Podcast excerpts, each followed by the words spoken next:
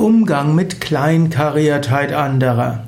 Vielleicht denkst du groß, vielleicht hast du immer wieder besondere, großartige Visionen und du denkst, du wirst irgendwo niedergehalten durch die Kleinkariertheit anderer. Wie gehst du damit um?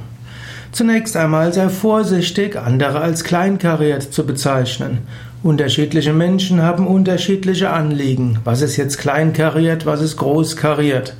Das ist so einfach nicht. Der eine empfindet das, was der andere sagt, als Spinnerei und der, nächste, der andere empfindet es als Kleinkariertheit.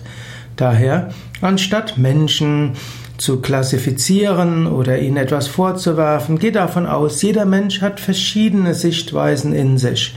Und es ist auch gut, wenn jemand auf die Details achten kann. Eventuell hilft es dem anderen mehr zuzuhören. Wenn du den anderen nur volltextest, dann wird er seine Bedenken entweder äußern oder auch nicht äußern. Aber jedenfalls kann er wenig sagen.